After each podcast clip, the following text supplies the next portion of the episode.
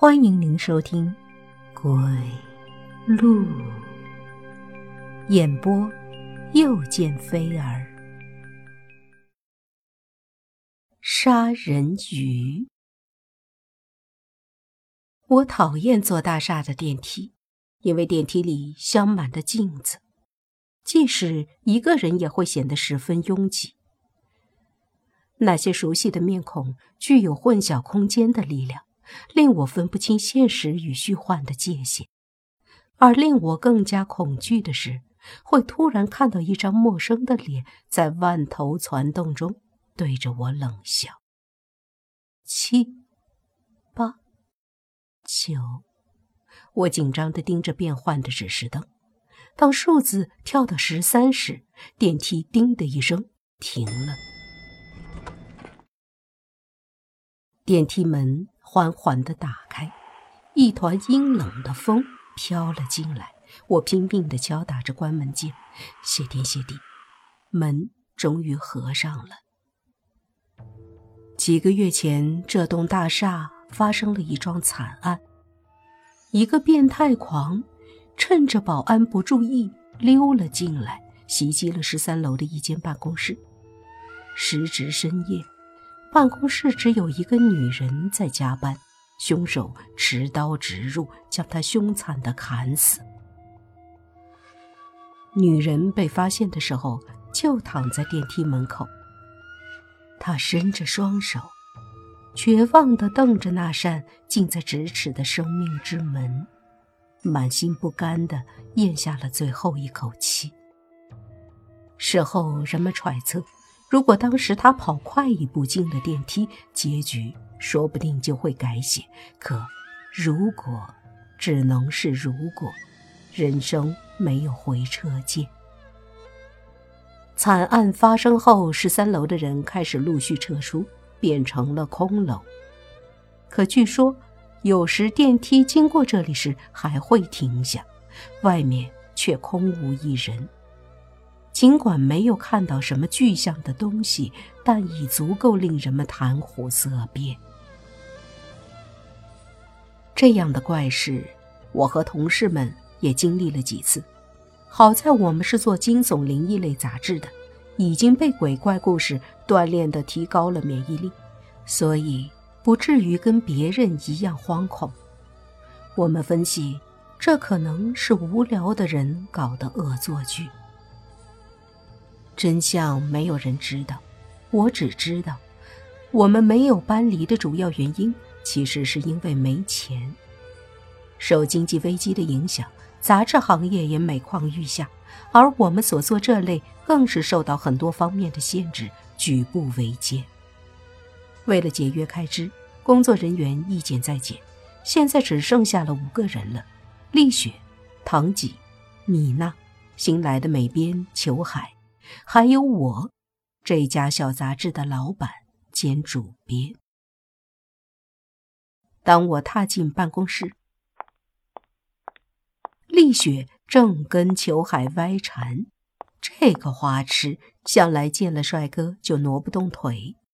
我轻咳了一声，两个人闪电般弹开。丽雪的脸上出现了不自然的笑。小姐。我正在研究裘海的鱼。裘海的桌子上多了一个椭圆形的鱼缸，里面有几条金鱼正百无聊赖的游着。见我靠近，立刻目露凶光，恶狠狠地瞪着我。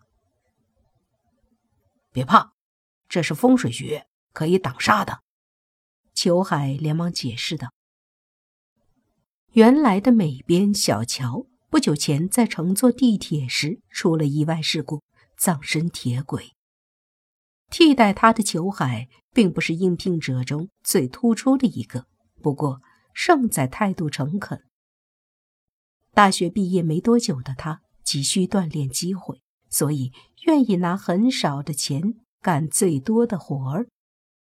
出于控制成本的考虑，我录用了他。好在他没有令我失望。职场新人对于工作总是充满了激情，而且富于创新精神。作为时尚达人的他，喜欢研究一些非主流的东西，比如星座、血型、塔罗牌，现在竟又玩上了风水鱼。我半信半疑地打量着那只鱼缸，挡煞，真的那么神？裘海说道：“是的，我听说这栋楼不久前死了人，所以我弄了几条鱼来帮我们化解一下煞气。”他的这番话引起了其他同事的兴趣，纷纷聚拢过来。给我也弄一条挡挡煞吧。最近搭电梯时常会停在十三楼，真是倒霉。我也要。鱼缸里刚好五条鱼，每人各拿一条。最后，裘海指着鱼下的那条对我说道：“夏姐。”这是墨龙精，又叫黑牡丹，乃鱼中龙品，非您莫属。那条鱼通体乌黑，看上去并没有什么特别之处。可世上有些事情不求甚解，但求心安。于是我便笑纳了裘海的美意。裘海的鱼缸从此成为办公室一景，闲暇时候，大家便围坐在一起赏玩谈笑。看得出，他们跟我一样，对于风水鱼之说存疑，只不过将其当成调剂生活的一种业余爱好。然而，令我们倍感诧异的是，从那之后，电梯经过十三楼。再也没有发生任何异常，是巧合还是风水鱼真的起了作用，不得而知。一周后的早上，值日的丽雪突然发出一声惊叫：“诶，花旗不见了！”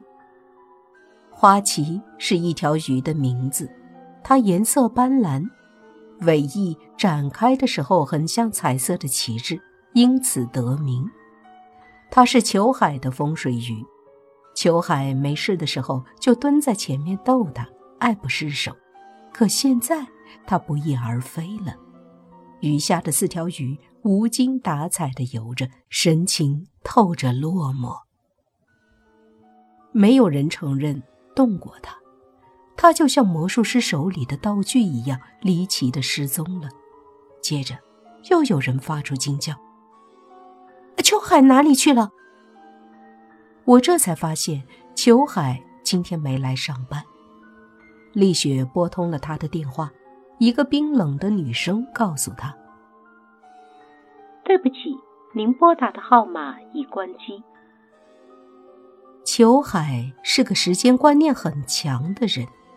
从来没有出现迟到早退的现象，因此我们推测他可能临时遇到了什么急事，说不定过一会儿就会跟从前一样，笑嘻嘻地出现在大家的视线里。奇怪的是，直到下班，他也没有回来。第二天，他的座位依然是空的。我们不得不相信裘海失踪了，就像那条鱼一样。三天后，终于有人发现了他的踪迹，是在距离市区十多公里的海边，一个名叫小石岛的地方。一只钓鱼竿，一盒虫饵，一个装着几条杂鱼的小水桶，还有一只散落在断崖边上的旅游鞋。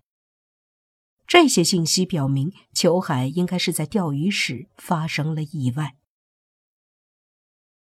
警察抵达现场后，马上联系当地渔民进行打捞，可是忙活了一天，无功而返。这是意料中的事。小石岛水流湍急，掉下点什么，就像泥牛入海。毫无疑问，裘海已经葬身鱼腹了。